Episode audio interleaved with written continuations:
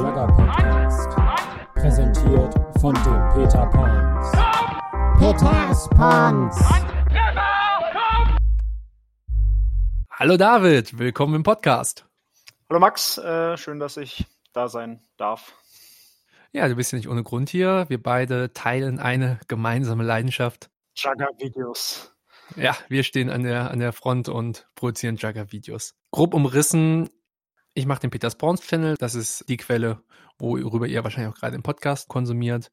Und du betreibst die Jugger Masterclass. Was machst du alles? Äh, ich mache auf Jugger Masterclass Slow-Mo Jugger-Videos, also eigentlich normale Spielvideos, wo ich Highlights mit einer extra Kamera in 120 FPS zeige. Das machst du ja mittlerweile auch.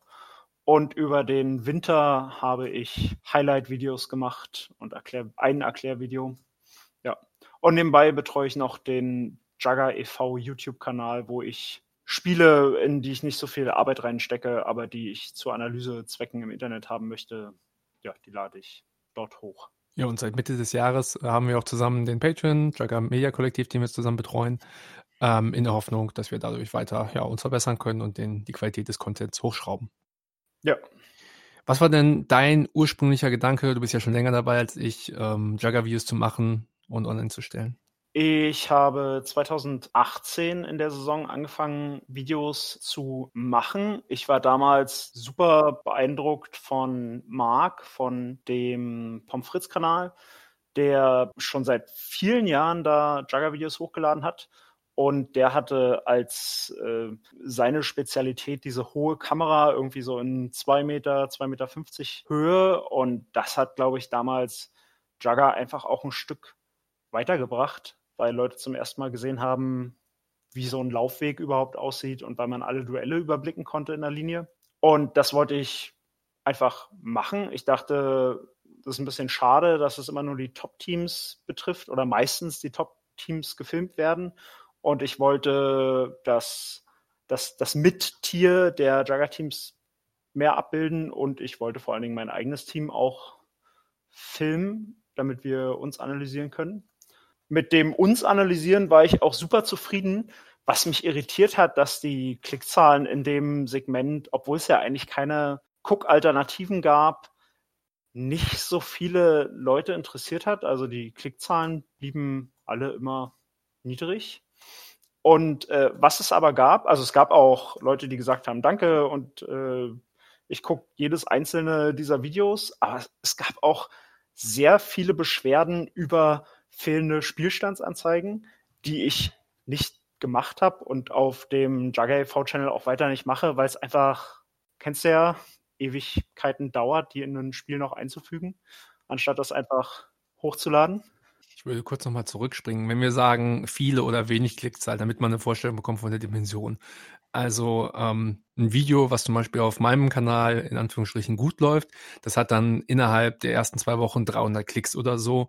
Und Videos, die keinen interessieren, in Anführungsstrichen, bewegen sich dann so zwischen 10 und 50 Klicks. Ja, reine Spielvideos, ne? Bei Videos, wo ähm, man halt irgendwie was Besonderes macht, wo man narrativen Inhalt hat und so weiter, ähm, die wachsen direkt schneller, aber Spielvideos ähm, toppen so ungefähr bei 300 und das ist auch so ungefähr die Zahl, wo auch äh, meine Abozahl liegt.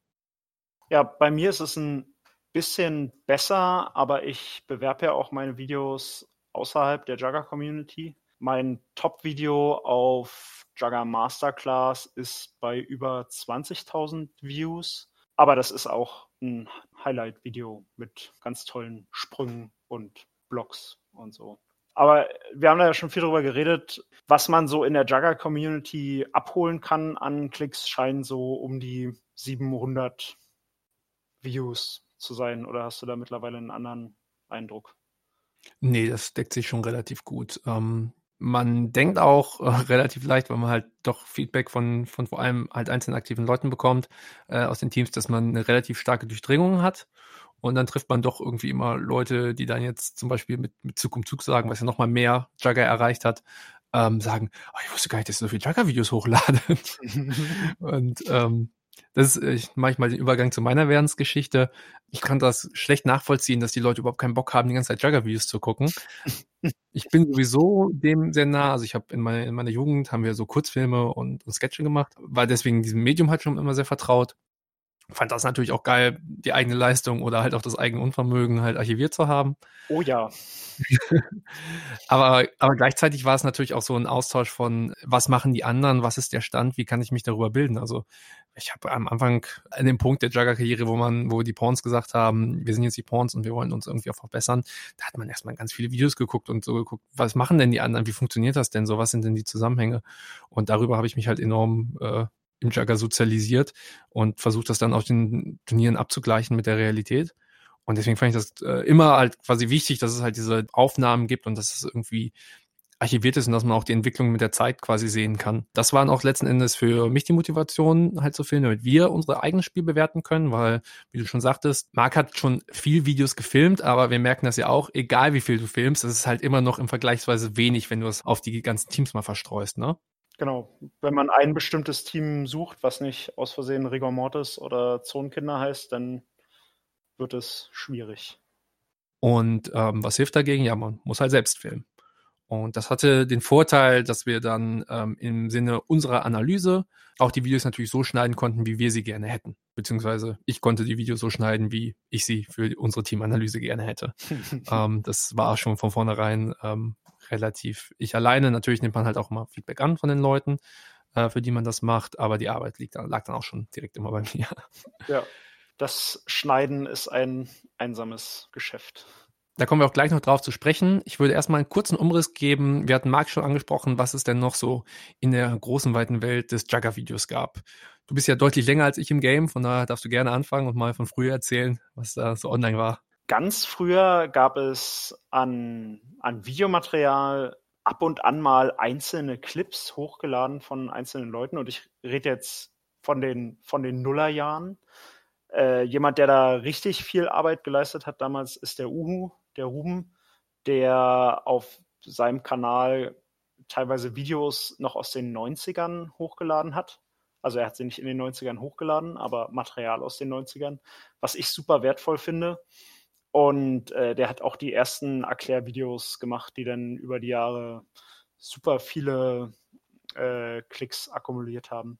Und noch ein anderer äh, Kandidat, der damals auch schon super viel gemacht hat, war das Videoamt beziehungsweise Jo Cognito. Der ist aus dem alten Rigor-Freundeskreis und der hat die ersten Multikamera-Videos von Finals gemacht also bis heute gucke ich die immer mal wieder, weil ich das so krass finde, wie sich Jagger weiterentwickelt hat und wie, wie anders das einfach war. Das ist auch eine von meinen Motivationen, zu denen ich vorhin nicht gekommen bin. Diese Dokumentation von, wie sich Jagger verändert über die Jahre, äh, das wird uns in zehn Jahren allen nochmal deutlich wertvoller vorkommen. Ein kleiner Hinweis an die äh, Zuhörer. Alles, was wir hier referenzieren, versuche ich äh, in die Shownotes zu packen, dass ihr dann direkt einen Link dazu habt. Also schaut da mal rein, klickt euch durch. Genau, dann ging es Anfang 2015 bin ich eingestiegen. Da gab es Mark schon, da gab es seither auch schon äh, Lester, der halt die ähm, Rigor-Sachen begleitet hat. Es gab immer wieder einzelne Vereine, die ihre Sachen hochgeladen haben. Die Weserkraken haben auch viel spielübergreifende Sachen gefilmt und hochgeladen. Aber es blieb größtenteils immer so bei einzelnen Vereinen, Leuten, die halt hauptsächlich ihr eigenes Team irgendwie da gefilmt haben. Und der Einzige, der wirklich das so als Hauptaufgabe gesehen hat und auch teilweise nur dafür zu Turnieren gefahren hat, war wirklich Mark, ähm, der dann auch mit seinem Setup und dem ganzen drumherum, also irgendwann hat dann auch angefangen, äh, Livestreams zu machen, was richtig geil war, ähm, zu kommentieren und halt auch ähm, höher bearbeitete Videos, vor allem mit Punktetafeln, dann online zu stellen. Ja, das, also habe ich vorhin schon gesagt, glaube ich, einen riesen Einfluss gehabt ein Content Creator aus der Zeit, den man, glaube ich, gar nicht vergessen darf, ist Linus, der über die Jahre, glaube ich, drei unterschiedliche, sehr hochwertig produzierte Videos gemacht hat. Genau, wir reden hier von Linus Schmidt, der äh, beim EV eingegliedert ist und ich glaube bei Falco gespielt hat und auch noch spielt. Und damit sind wir eigentlich schon in der, in der Jetztzeit. Da gibt es uns beide. Next Level Graveyard macht äh, fleißig einige Videos der Uhu produziert immer noch weiter und Jagger Basel macht auch Videos. Max und Linus von How to Play Jagger machen zwar kein YouTube, aber die sind auf Instagram super aktiv und machen kleine, lehrreiche Schnipsel von Duellen. Wenn wir von allgemeinen Jugger-Content reden, dann müssen wir die Liste natürlich noch auch um die Slot-Maschinen erweitern, die mit ihrer Eberhard-Reihe ja auch äh, Content liefert. Wir beschränken uns jetzt erstmal auf Spielvideos und das hat ja auch eine bestimmte Entwicklung erfahren. Also du hast schon gesagt, gerade dieses Punktetafel-Ding war für dich immer ein Thema, ist auch etwas, mit wo ich mich lange mit gequält habe.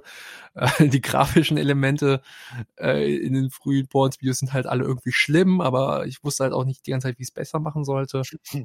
ähm, und das hat ja viel Entwicklung äh, gehabt, von der wir auch lustigerweise uns gegenseitig befruchtet und profitiert haben. Also gerade 2019 war da echt produktiv zwischen uns. Fand ich gut. Erstmal zu den Basics. Ähm, wir filmen beide halt mit einem Stativ und versuchen das ja, so hoch wie möglich aufzubauen.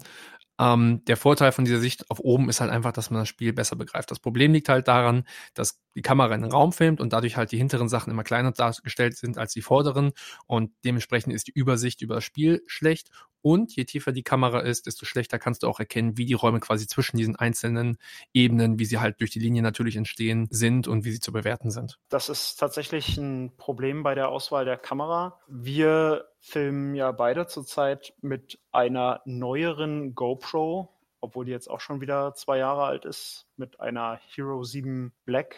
Man kann aber viel niedriger einsteigen und das wollte ich einfach mal auflisten, falls Leute für ihre Vereine vielleicht so ein Setup anschaffen wollen, weil ich glaube, insbesondere für einen Verein ist das sehr machbar vom Preis und man bekommt halt eine ganze Menge. Man kann Trainings damit filmen oder man kann Turnierspiele damit filmen. Dann schieß doch mal los. Ich fahre jetzt äh, zum laufenden Turnier, was ausgefallen ist und will da filmen. Die Fußballer. Was brauche ich? Gut, ja, da freuen sich die Fußballer, weil die sonst ja nicht so viel Aufmerksamkeit bekommen. Äh, ihr könnt mit einer relativ alten GoPro anfangen und mein, äh, mein, es ist vielleicht nicht der Goldstandard, aber der, der angelaufene Kupfertopf, der immer noch arbeitet, ist eine Hero 4 Black. Die bekommt man mittlerweile, denke ich, für unter 100 Euro. Das ist die Kamera, mit der ich 2019 fast alles gefilmt habe und über die Videoqualität hat sich tatsächlich niemand beschwert. Ihr braucht eine Powerbank, die gibt es für 20, 30 Euro, je nachdem, wie zuverlässig ihr die einkaufen wollt. Hintergrund ist, dass ihr sonst die Akkus halt wechseln müsst und das ist ein unfassbarer Hassel. Wollt ihr nicht, ihr wollt eine Powerbank. Genau. Und da schließt ihr dann eure GoPro dran an und dann steht die den ganzen Tag rum und filmt für euch. Dann braucht ihr ein Stativ. Mein neues Stativ ist Carbon und hat eine ganze Menge Geld gekostet, aber auch wiederum, womit ich 2019 gefilmt habe, war ein 20 Euro Stativ, wenn ich mich recht entsinne an dem ich eine Selfie-Stange angebracht habe. Die Selfie-Stange hatte 1,60 Meter, das Stativ 1,50 Meter. Und äh, wenn kein großer Wind ging, dann konnte man die auch zusammen benutzen. Also war man so auf 2,10 Meter. Und äh, dieses ganze Ursprungssetup hat, das habe ich damals für den Jagger e.V. angeschafft und das hat 300 Euro oder sowas in dem Dreh gekostet. Noch eine kleine Anmerkung, bei Stativen ist es so, ähm, da merkt man die zusätzliche Investition auch. Also je mehr Geld man in so ein Stativ reinsteckt, desto stabiler und zuverlässiger wird das auch und hat auch mehr Freiheitsgrade. Wenn man da mehr investiert, ähm, hat man auch länger was davon und ist, ist jetzt nicht so, dass man da sagt, okay, jetzt muss ich auf jeden Fall austauschen. Ganz im Gegenteil, wenn man halt eher ein günstiges Stativ hat, dann ist das halt auch irgendwann mal schnell durch und kaputt. Das stimmt. Das Stativ von 2019 ist komplett zerrockt. Das habe ich noch aus Sentimentalität, aber das fällt einfach auseinander. Eine Sache, die noch super praktisch ist und die du nicht benutzt, ist so ein kleiner Auslöser, den man äh, kaufen kann, wenn man eine GoPro benutzt. Der kostet 50 Euro und dann kann man von äh, aus einem ziemlich großen Radius, also zum Beispiel von der Grundlinie, die Kamera auslösen. Oder eben, wenn sie in zwei Metern Höhe hängt und man nicht äh, immer das Knöpfchen drücken möchte. Hm. Die neueren Varianten, ähm, da kann man es auch übers Handy machen. Bei mir hat das gleiche Problem. Ich habe auch nie mein Handy dabei, wenn ich auf dem Turnier rumlaufe. Aber da ginge das auch. Ich habe sowieso die Angewohnheit, dass ich ähm, die GoPro während eines Spiels immer durchlaufen lasse und nicht während der Züge quasi abbreche. Aber es hat mit meinem Workflow zu tun und ist jetzt nicht so eine allgemeine Devise. Ja, das stimmt. Das muss man dann schauen, wie man danach die Bearbeitung macht oder machen möchte. Lass uns ganz kurz über Auflösung reden. Ähm, Auflösung bedeutet halt, wie viel Pixel in dem Video dargestellt werden. Der Standard ist Full HD, das sind 1920 mal 1080. Wenn man fancy sein will, dann macht man halt 4K-Aufnahmen, die ist ungefähr doppelt so hoch aufgelöst. Das bedeutet allerdings ein Vierfaches des Datenvolumens, weil es eine Fläche ist. Letzten Endes ist für die meisten HD völlig in Ordnung und das ist halt auch das, was die äh, Hero 4 liefern kann. Genau, also die Hero 4 geht sogar noch größer. Der andere relevante Wert nach der Auflösung ist ja die Framerate. Und YouTube unterstützt bis zu 60 Frames pro Sekunde und das nutzen auch sehr viele Leute beim Videogucken. Ja, und das schafft die Hero 4 perfekt. Deswegen ist das wirklich eine sehr gute Lösung. Es gibt noch so ein paar Feinheiten in den Uploads der YouTube-Komprimierung, wenn man ähm, halt zum Beispiel einen kleinen Channel hat und ein Full HD-Video hochlädt, dass das schlechter dargestellt wird in seiner Full HD-Qualität ähm, als ein 4K-Video. Das hat uns lange gefuchst, weil wir uns gewundert haben, dass unsere Videos auf dem Computer halt sehr gut aussahen und dann hochgeladen furchtbar. Oh ja. das kann man halt nur durch äh, viele Klicks und äh, äh relevant für YouTube sein korrigieren oder man lädt halt immer 4K-Videos hoch, wie ich das inzwischen mache. Und ich glaube, du auch. Ja. Das hat halt wenig mit der Originalqualität dann zu tun. Also viele der Videos, die ich halt auf meinem Channel hochlade, sind nicht nativ in 4K gefilmt, sondern in Full HD, sind aber als 4K-Video hochgeladen, damit halt äh, sie auf YouTube besser dargestellt werden. Aber das ist wirklich schon Feinheit.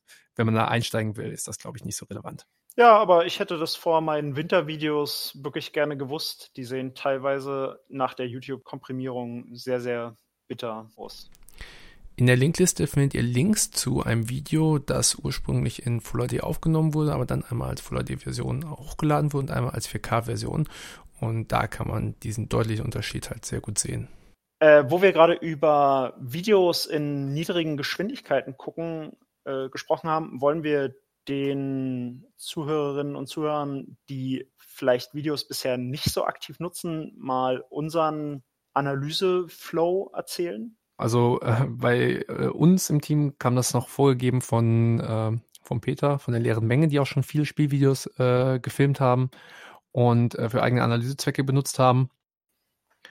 Und ähm, ja, das, das Grundkonstrukt ist halt darüber hinaus zu gehen, okay, wer hat jetzt einfach nur gewonnen oder was habe ich da Tolles gemacht oder was, was Blödes gemacht, sondern ja, was sind die Räume und vor allem, was sind die Möglichkeiten und das begleitende Risiko. Okay, interessant. Bei uns im Team ist es immer ein bisschen differenziert. Wenn ich persönlich Videos gucke, versuche ich erstmal herauszufinden, warum wir einen Zug verloren haben oder warum wir ihn gewonnen haben und ich glaube, das ist ein besserer Ansatz, als einfach nur zu gucken, wann wurde wer abgeschlagen oder wie schnell wurde abgeschlagen. Weil manche Züge verliert man in der Linie, manche Züge verliert man schon vor der Linie, weil irgendwer das Anlaufen versemmelt hat. Und manche Züge verliert man eben erst im freien Feldspiel. Und wenn man die Spiele untereinander miteinander vergleicht, fällt es eben oft auf, dass man gegen eine bestimmte Mannschaft alles im Feldspiel verloren hat oder oft die Linie gewonnen hat und dann danach aber trotzdem abgeräumt wurde. Solche Geschichten. Mhm. Wir haben teamintern den Begriff des Würfelns. Das ist immer der Fall, wenn zwei Leute in ein Duell miteinander gehen und quasi keine Vorteilssituation entsteht. Also wenn du jemanden im Rücken schlägst, dann ist das kein Würfeln, aber wenn du dem an der Linie begegnest und einfach sagst, okay, ich pompe jetzt mit dir, wir machen jetzt ein Duell, das ist halt immer ein Würfeln. Und dieser, der Begriff Würfeln enthält ja diesen Zufallsfaktor und das ist gewollt, weil wir halt davon ausgehen, man kann immer mal irgendwie blöd seinen Arm bewegen, man kann immer mal einen dummen Fehler machen und da abgetroffen werden, egal wie gut der Pomper ist. Und deswegen ist halt dieser, dieser Zufallsfaktor immer dabei. Natürlich, je unterschiedlicher das Niveau der beiden Pomper, desto kleiner wird er auch, aber der ist halt da. Und die Frage, die ich mir dann in einer tieferen Analyse mal stelle, ist, lohnt es sich überhaupt, diesen Faktor in Kauf zu nehmen, der, der gerade herrscht in diesem Duell? Also wir stehen uns gegenüber. Oder habe ich vielleicht Möglichkeiten, diesen Faktor zu meinen Gunsten zu verringern oder dem mich komplett zu entsagen? Was passiert zum Beispiel, wenn ich das Duell einfach nicht mache?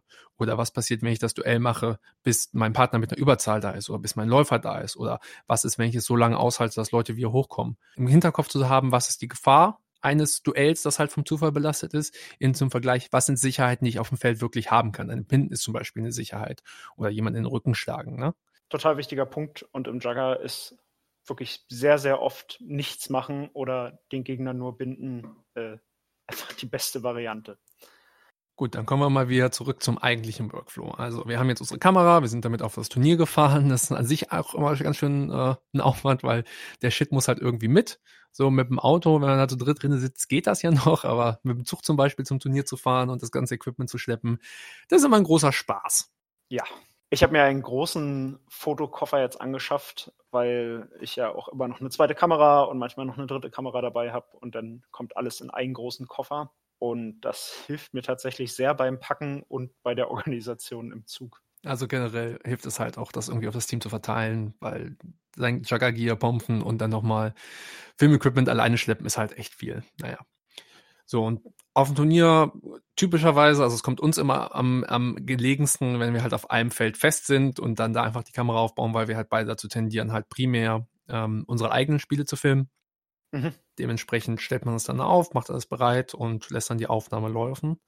Ähm, es gibt halt das inhärente Problem, dass wir beide aktive Spieler sind und unsere eigenen Spiele filmen.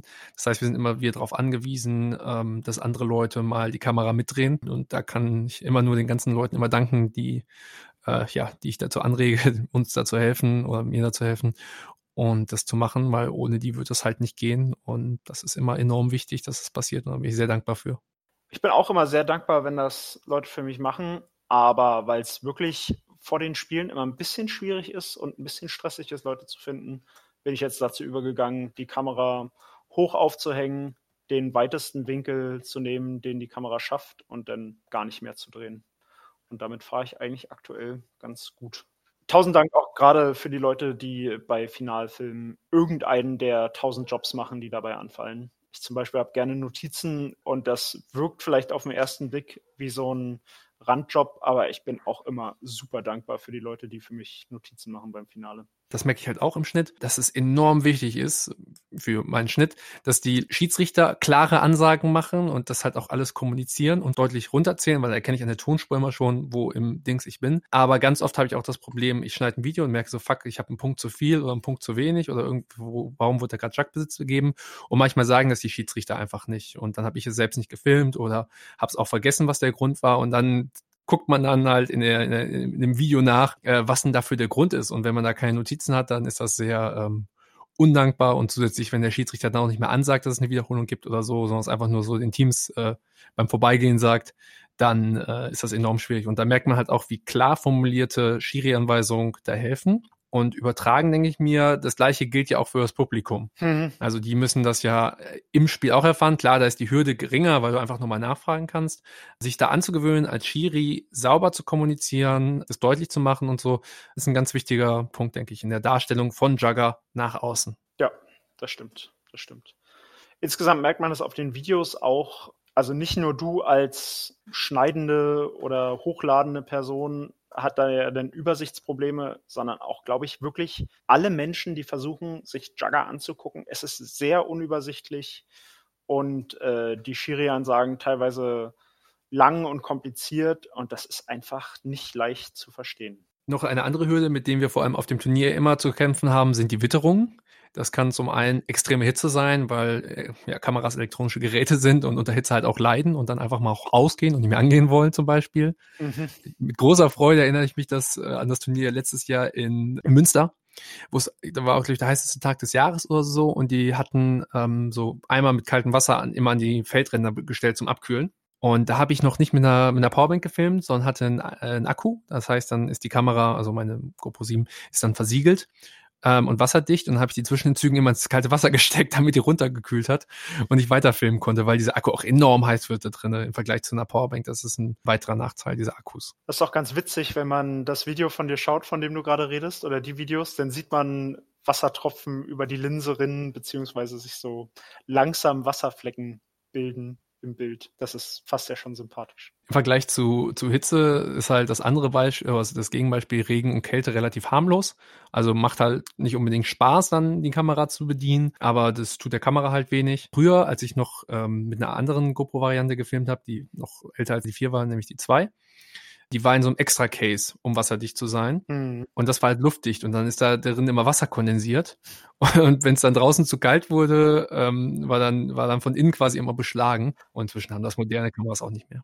Lange her, aber diese Einhausung hat auch dann wiederum dazu gefilmt, äh, geführt, dass bei, bei Sonne und warmem Wetter die Kamera schneller überhitzt ist. Also sie hat an allen Fronten abgeliefert. Also die kann schon mühelos so durchlaufen, aber halt wie gesagt, insbesondere mit der Belastung der Hitze lohnt sich dann auch mal zu schauen, ob sie noch richtig läuft. Ich hatte halt ein Problem zum Beispiel, dass eine SD-Karte einfach von mir gerupft war und ähm, die lief an und dann lief die drei Minuten, dann ist sie ihm ausgegangen. Und das ist unter anderem ein Grund, warum ich auch noch Anfang dieser Saison äh, fehlerhafte Videos hatte. Sehr ärgerlich. Es gibt viele Details. Zum Beispiel haben wir jetzt auch beide herausgefunden, dass die äh, Hero 7 nicht von einer Powerbank gespeist werden kann, solange sie einen Akku hat. Und dann fängt sie an zu überhitzen und den Akku zu entladen. Und das steht einfach nirgendwo. Und das hat uns letztes Jahr einfach regelmäßig große Probleme bereitet. Tja, äh, ich wusste das tatsächlich schon von Marc, als ich mir die Kamera damals geholt hatte. Ich habe es bloß einfach dir nicht gesagt, weil ich nicht wusste, dass dir das nicht bekannt war, glaube ich.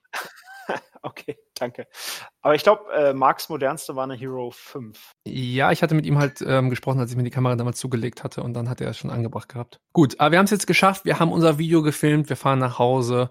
Äh, wir liegen einen Tag im Koma und erholen uns vom Turnier und jetzt geht's in den Schnitt. Wie gehst du vor? Für die kleinen Videos, sage ich mal, wo ich nur ein, eine Kamera, also ein normales Spielvideo von der Grünanlagengeräte, das schmeiße ich in mein Bearbeitungsprogramm. Das ist aktuell Sony Vegas 16. Äh, da ich ja vor dem Zug und nach dem Zug auf den Auslöser drücke, habe ich dann gar nicht mehr Schnittaufwand. Ich drücke dann auf Rendern und äh, checke nochmal kurz die Einstellungen und dann habe ich innerhalb von äh, relativ kurzer Zeit ein fertiges Video. Man muss es nur organisiert bekommen, die ganzen Daten. Bei so einem Finale sieht das ganz anders aus. Bei einem Finale habe ich ja mindestens zwei Kameras und äh, wegen dem Feature Creep ja jetzt teilweise drei oder vier auch manchmal beim letzten Finale, was du ja noch tapfer schneiden willst. Für die Leute, die nicht aus der Produktentwicklung kommen, der Feature Creep ist das äh, Verlangen, mehr und mehr Elemente beizufügen, also sei es in unserem Fall halt mehrere Kameras, zusätzliche Anzeigen, Kommentare und so weiter. Und nicht nur, dass sie halt in sich schon das äh, Projekt komplexer machen, sondern sie machen das halt auch in Verbindung zum Beispiel komplex. Ein gutes Beispiel ist, ich habe meine Punkteanzeigen und ich habe meine Einblendung davon, dass jetzt der Zug wiederholt wird oder irgendwas anderes. Üblicherweise habe ich meine Punkteanzeige oben links und unten links ist dann die Einblendung und alles ist gut. Manchmal steht die Kamera aber quasi so gewinkelt, dass ich, wenn ich das, äh, die Punktanzeige oben links hin tue, die im Spiel drinne ist und das will ich nicht. Dann packe ich die lieber unten zu den Füßen, da stört die weniger. Das ist dann aber der gleiche Ort, wo dann auch meine Einblendung ist. Das heißt, ich muss meine Einblendung wieder an eine andere Stelle tun. Und das ist halt so ein kleines Beispiel, wo der Feature Creep halt zuschlägt.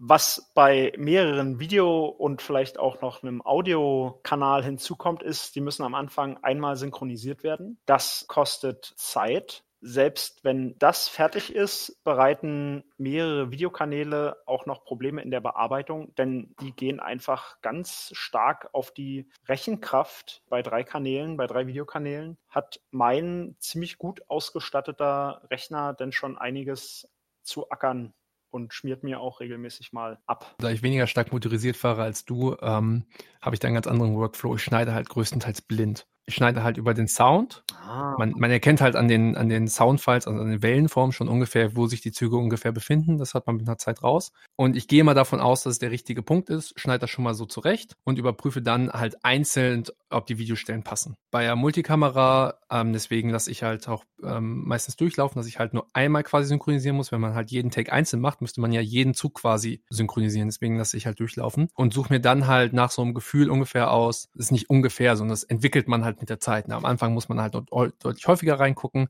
und nachher wird es dann halt leichter, das intuitiv zu machen. Und darüber kann man dann halt einen ähm, Rhythmus für die, äh, für die Wechsel der Perspektive und so wählen. Wobei auch da ein ähm, inhärentes Problem liegt.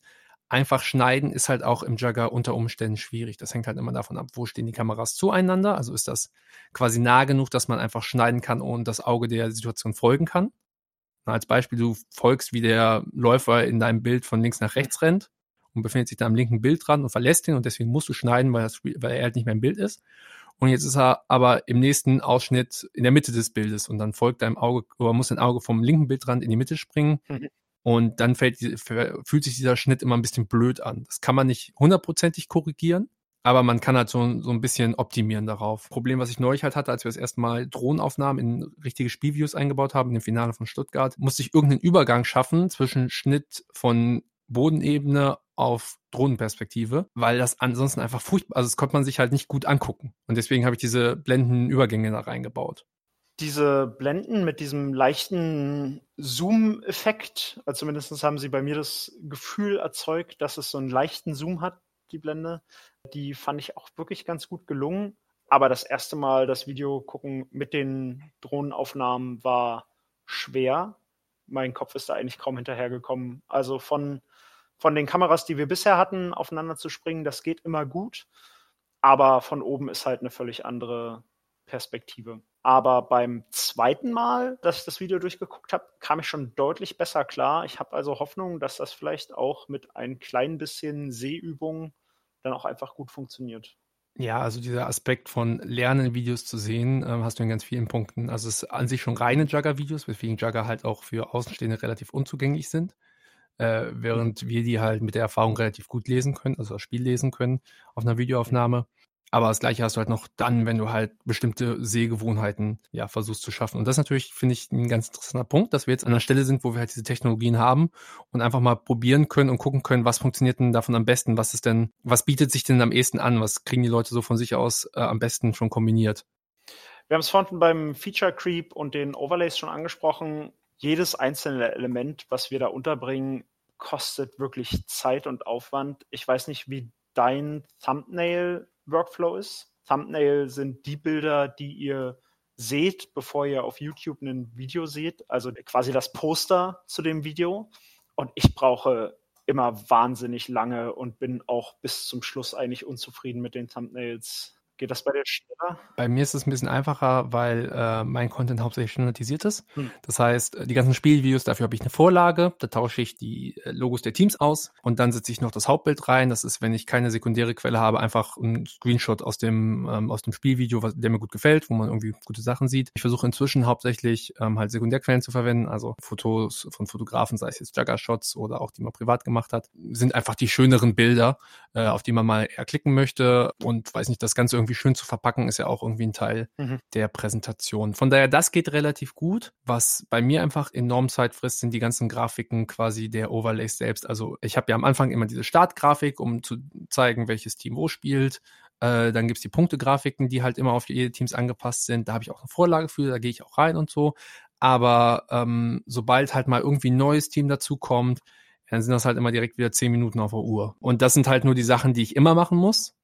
Aber wenn dann zum Beispiel ein bestimmter Fall auftritt von einer Schiri-Entscheidung, dann gibt es ja bei mir eine Texteinblendung und auch diesen standardisiert. Aber dann gibt's halt einfach mal Sachen, wo so die Formate überhaupt nicht passen, wo der Text einfach furchtbar lang ist und die Einblendung an sich ganz kurz, also die, die Überschrift dieser Einblendung oder andersrum. Und dann muss ich halt wieder ähm, quasi individuelles, individuelle Grafik erstellen und die dann auch wieder in dieses Format pressen. Das ist wirklich oft ganz schrecklich, wenn man denkt, man hat ein Format und dann kommt irgendwas und es sprengt das Format und dann muss man improvisieren. Da hatte ich vorhin schon angesprochen, dass ich eine Vergangenheit mit diesen äh, Grafiktafeln haben. Ich glaube, ich habe die vier oder fünfmal äh, neu versucht zu konzipieren, weil ich halt immer mit der Darstellung unzufrieden war. Mhm. Ich hatte mich halt orientiert an, an, an Fernsehübertragungen von anderen Sportarten, wie die ihre Grafiken darstellen, aber es hat halt irgendwie zum einen, weil Jugger halt primär im Internet auf YouTube stattfindet und halt auch einfach viel auf Handys geguckt wird. Mhm. Ähm, von der Größe war es immer schwierig anzupassen. Ja, meine, meine Fähigkeiten im Grafikdesign waren da auch nicht so weit bis ich dann irgendwann mal dahin gekommen bin, dass ich äh, transparente Grafiken verwende, die, finde ich, das Ganze enorm aufgewertet haben. Plus das Design, das von dir kommt. Ah ja.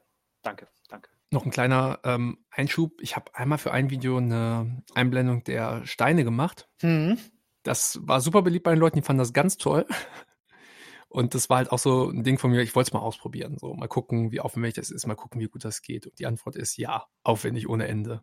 Ähm, zum einen, weil ähm, einfach manuelles Zählen der Steine zu Dingen führt und nicht alle Steine werden zwischen den Zügen angesagt und du weißt halt nicht, hat er den Stein noch mitgezählt, hat er nicht gezählt, jetzt wird wiederholt, auf welche Steine denn und so weiter.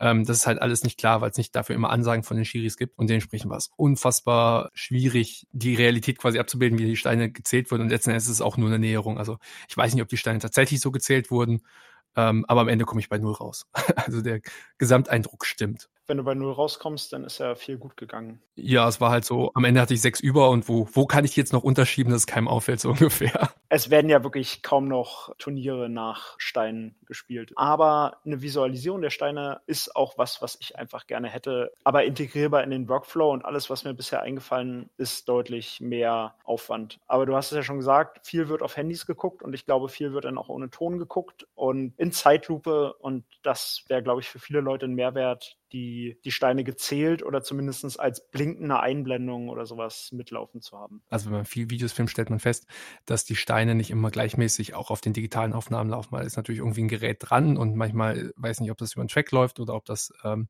halt berechnet ist. Aber es gibt immer mal wieder Sprünge. Mal sind die Steine länger, mal sind die Steine kürzer. Es ist nicht so, dass man einmal da seinen einen Beat draufklatscht digital und der passt immer. Ganz im Gegenteil, dafür ist halt die Varianz auf dem Turnieren doch relativ hoch. Hm. Äh, es gibt auch eine Form von Einblendung, die ähm, häufig an mich herangetragen wurde, es irgendwie gebeten wurde, mal die Aufstellung zu visualisieren. Gerade wo wir jetzt halt zunehmend kommentierte Formate machen, also angefangen hat es bei mir mit Zug und Zug, aber du kennst das ja auch schon aus anderen kommentierten Sachen. Ja. Dass ähm, Leute, die halt noch nicht so lange im Jugger sind und nicht so viele Leute kennen, Probleme damit haben, die Namen, die natürlich für erfahrene Jugger essentiell sind zu wissen, ähm, noch nicht zuordnen können das war halt auch so ein Problem, was ich zum einen nicht wusste, wie ich es grafisch darstellen sollte und zum anderen wusste, dass es halt ein enormer Aufwand ist, weil da musst du erstmal jeden Zug angucken, wie ist die Aufstellung, hm. dann musst du es halt irgendwie rüber transportieren, dann stellt sich halt die Frage, machst du quasi feste Grafiken und setzt die rein oder machst du variable Grafiken und passt sie dann im Schnittprogramm an. Das eine ist halt fehleranfälliger als das andere.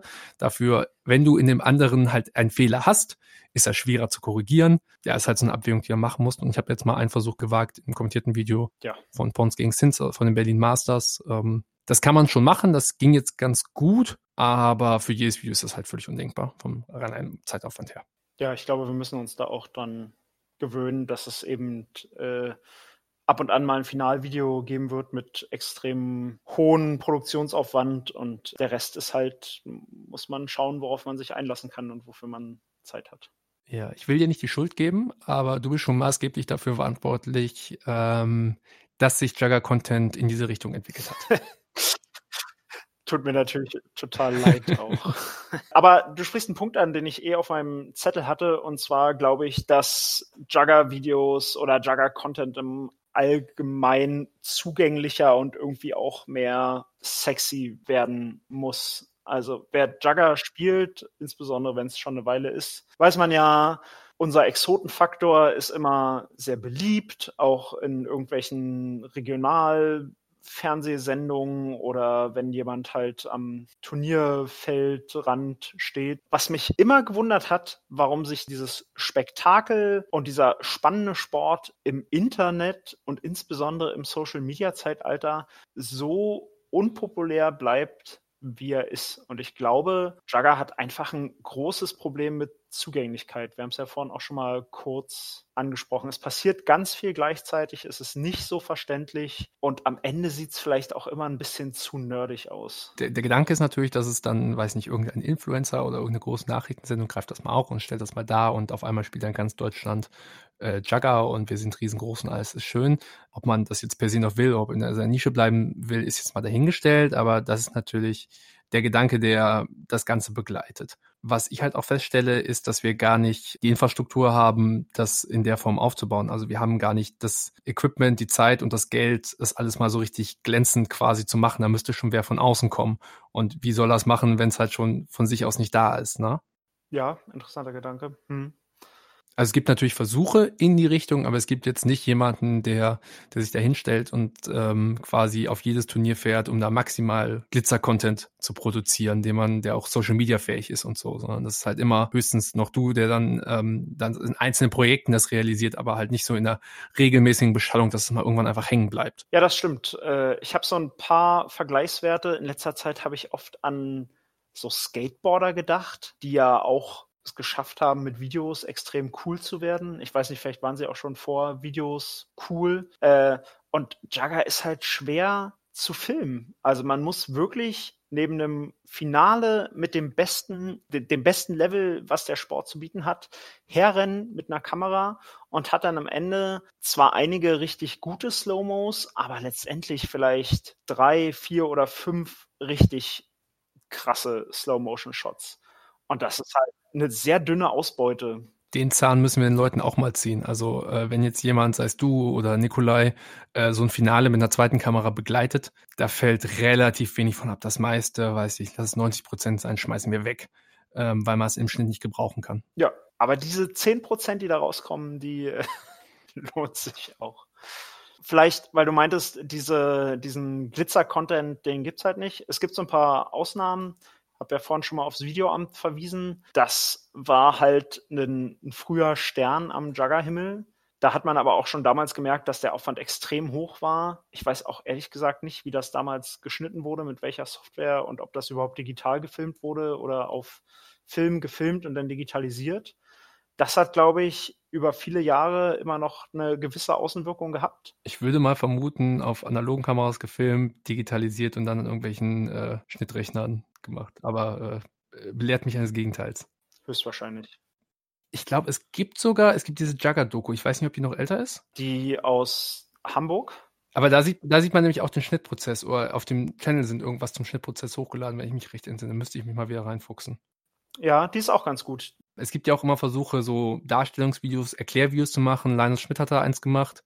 Ich bin jetzt an den Punkt gekommen, auch ein bisschen angestoßen durch dich und auch durch die Formate, die wir jetzt gemacht haben, dass so eine Person, die durch das Video führt, sei es halt in, in wirklich in Persona vor der, Na also mit der Nase vor der Kamera äh, oder auch einfach nur ein Kommentar halt enorm nochmal hilft, irgendwie Zugänglichkeit zu machen. Die beiden, die du da gemacht hast, sind ja auch wirklich extrem wertvoll einfach geworden. Hast du da Feedback bekommen von Nicht-Juggern oder von Juggern, die noch gar nicht lange dabei sind? Äh, halt hauptsächlich so aus dem familiären und Bekanntenkreis. Da war die generelle Reaktion immer, oh, das ist ja alles komplex. Ich dachte, ihr haut euch nur.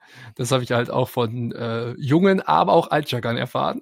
Wiederum, dieses spezielle Feedback generell ist es trotzdem insbesondere für Einsteiger dann einfach noch zu verkopft, beziehungsweise auch zu zu tief drinne. Also zu viele Sachen werden da auch vorausgesetzt. Also man, man weiß, was ein Pinstein ist zum Beispiel. Davon gehen wir halt in Zug und Zug aus. Und ähm, das kannst du halt für Leute, die es nicht kennen, halt nicht machen. Ja, ich habe auch ähnliche Erfahrungen gemacht. Ähm, und das bereitet mir auch das meiste Kopfzerbrechen, diese Komplexität. Ich habe ja viel äh, GIFs auf Reddit hochgeladen und Reddit ist ja auch schon ein sehr nerdiger Ort und dann gibt es Subreddits, die sich nur mit unpopulären Sport beschäftigen. Und auch die Aufmerksamkeits- oder Verständnisspanne von den Leuten dort ist einfach gering. Also man muss sehr, sehr viel eindampfen, wenn man wirklich nicht Jugger irgendwo abholen möchte. Und das zieht sich wahrscheinlich echt noch eine Weile durch, selbst bei Juggern mit wenig Erfahrung. Wir haben beide mal für uns die Vergleiche gezogen ähm, zu anderen populären Sportarten, also Jugger im Vergleich zu diesen Sportarten. Und meine Erkenntnis daraus ist halt, der, der, der entscheidende Faktor ist immer ähm, ja, Produktionsaufwand und das Geld, das da drin steckt. Du kannst im Fußball, wenn du einen Kommentator hast, die Spieler nennen und kannst halt direkt auf ein Close-up von dieser Person schneiden, wie sie halt da mit dem Ball dribbelt. Je kleiner die Sportart ist, je ja, geringer das Coverage ist, wenn man sich irgendwie ein Volleyballspiel ansieht, das ist schon professionell gefilmt und so und auch gut kommentiert. Aber wenn du nicht im Sport drinne bist, dann kannst du dem auch nicht folgen. Oder wenn du dir ein Fechtduell ansiehst. Und guck dir an, wie unfassbar unübersichtlich diese Darstellungen im Biathlon sind. Das sind ja so riesenlange Listen oder im Langlauf, wenn so, also alle Massensportarten sind halt ja riesenlange Listen von, von, von äh, Teilnehmern und Teilnehmerinnen. Das zu verarbeiten braucht halt auch einfach Wissen um den Sport. Ja, das stimmt. Da liegt noch einiges vor uns. Allein, dass man im Jugger Treffer nicht sieht, ist schwierig. Also das würde, glaube ich, ein allgemeines Video extrem viel weiterbringen, wenn man, wenn, wenn die Treffer blinken würden. Du hast ja das Problem, dass du halt nicht mal teilweise je nach Tonlage die, die Ansagen trennen kannst. Man, man stellt sich mal vor, Steine und Calls würden auf unterschiedlichen Tonspuren liegen und man könnte das trennen. Ja. Was ich auch noch ganz interessant finde als, ähm, als Vergleichsbeispiel, wie Football in Deutschland etabliert wurde, die saßen ja hauptsächlich, ähm, bei ProSieben lief das, glaube ich, ja. mit zwei Moderatoren. Es war ein, ein Experte und ein richtiger Sportmoderator und beide waren nur damit beschäftigt, die ganze Zeit die Regeln zu erklären. Und äh, das Aufwand, den man eben betreiben muss, wenn man das in ja, den Mainstream schieben will, sowas.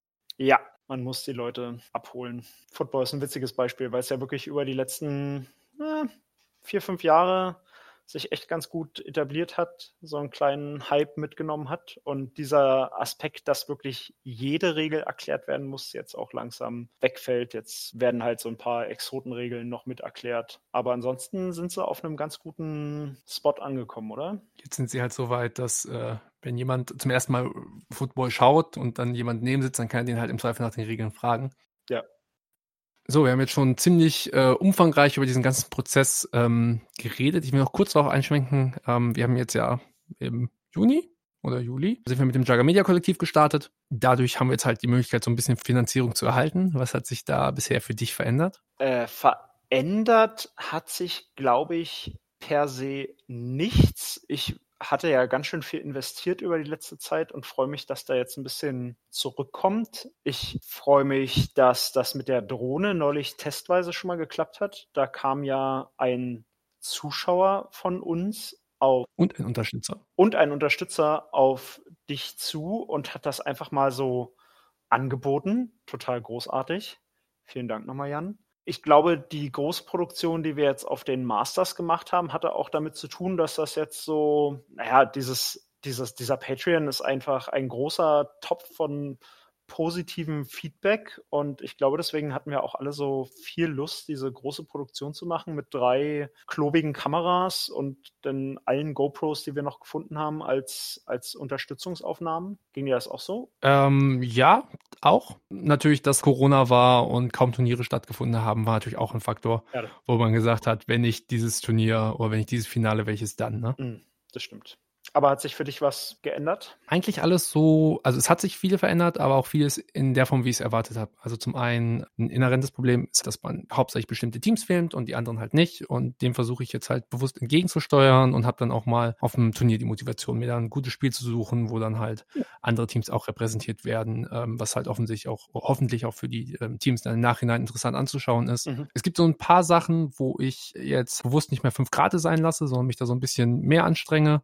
Cool. Das ist ganz cool, das funktioniert. Das ist aber auch alles in allem enorm Aufwand. Also zum ersten Mal führe ich jetzt auch mal so Zeiterfassung darüber, ja, wie viel, wie viel das braucht. Also als Beispiel für alles drumherum, was ich in Stuttgart gemacht habe, habe ich so ungefähr 22, fast 23 Stunden gebraucht. Also Spielvideos, Patreon verwalten, was nicht so viel ist, Grafiken dazu erstellen, die Metadaten der Videos zu verwalten, ja, alles drumherum hat ungefähr Dimensionen und die Berlin Masters, weil ich da mehr gefilmt habe, wird auch mehr sein was so diesen Zeitaufwand angeht, plus das Finale, was halt alle, alle Dimensionen quasi sprengen wird mit den vielen Kamera-Inputs. Aber selbst mit Finale hat es, kommst du auf 22 Stunden bei dem bei Stuttgart? Ja, genau. Also das ähm, Drohnenfinale, das erste ließ sich halt relativ schnell schneiden.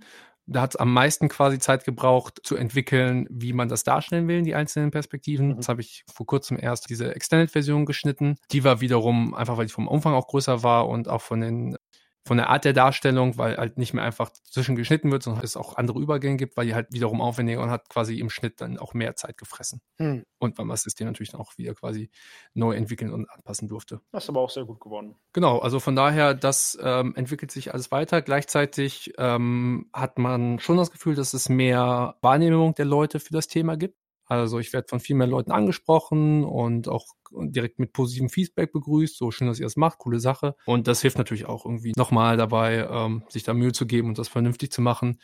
Gerade für mich muss ich halt jetzt feststellen, durch die vielen Elemente, die ich jetzt eingebaut habe, sind die Videos auch sehr fehleranfällig geworden, weil ich auf einer schwächeren Maschine schneide als du. Brauchst halt immer so ein bisschen Zeit, bis so ein Video ausgespielt ist. Wenn ich dann einen Fehler drin habe und das schon die 4K-Version war, dann ist das halt besonders ärgerlich, weil ich dann halt quasi nochmal vier Stunden warten muss. Oh ja, ich äh, ich weiß nicht, ob man es gehört hat, aber bei diesem einen Fehler in, einer, in einem Video, was lange ausgespielt hat,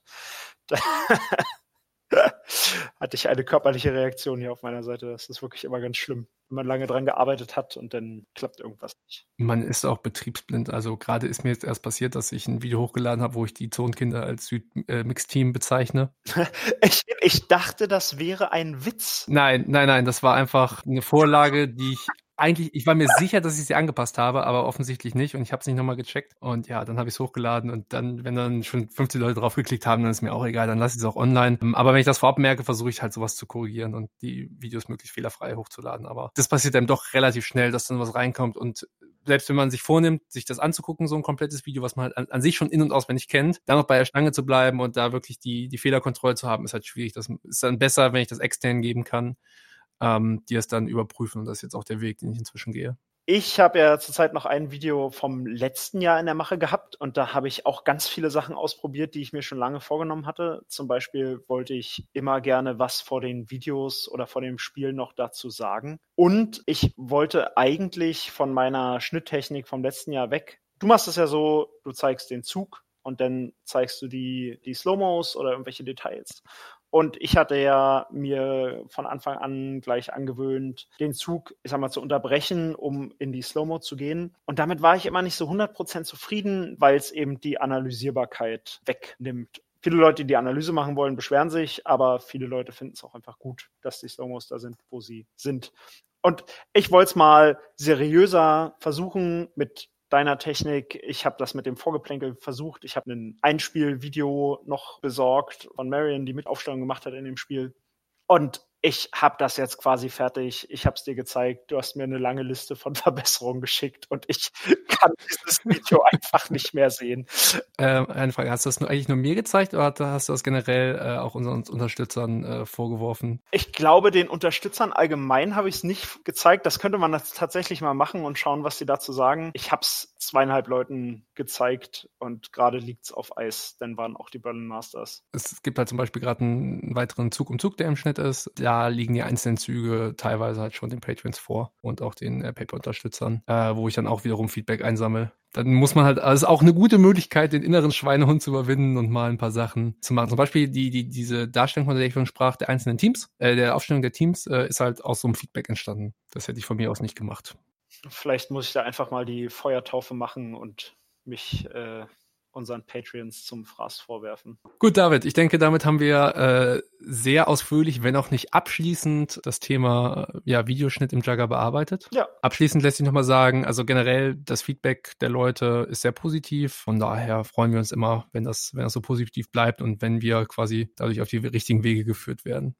Genau, ich freue mich über alles Feedback, was ich kriegen kann, enorm. Ich freue mich auch wirklich, wenn ihr, also ihr jetzt, wer auch immer zuhört, unter die YouTube-Videos noch was runterschreibt. Äh, zum einen ist das gut für diesen Algorithmus äh, und bringt uns mehr Sichtbarkeit, aber ich finde es auch einfach gut, wenn Feedback und Diskussionen über die Videos darunter stattfinden, weil dann ist das ein bisschen lebendig. Ich weiß, was ihr gut und was ihr schlecht fandet und andere Leute können sich irgendwie so ein bisschen orientieren und finden da was vor zum drüber nachdenken an den Spielen. Dann danke ich dir recht herzlich für dieses Gespräch und ich hoffe, ihr werdet Zuschauer fühlt euch auch unterhalten und wir hören uns äh, demnächst wieder.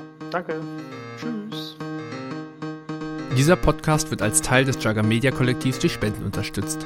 Ein besonderer Dank gilt daher Bev, Günter Krämer, Felix Lang, Michael Hong, Lukas Greif, Jan Osterkamp, Nikolai Perschin, Jonathan Blum, Marius Ritter, Martin Schürmann, Sebastian Schlatt, Pas Knalli, Simba, Andreas Jessen, Kanga, Fallen Lives, JT, Jan, ihre Menge, Surrounds, Wassermann und Johnny Hart. Herzlichen Dank.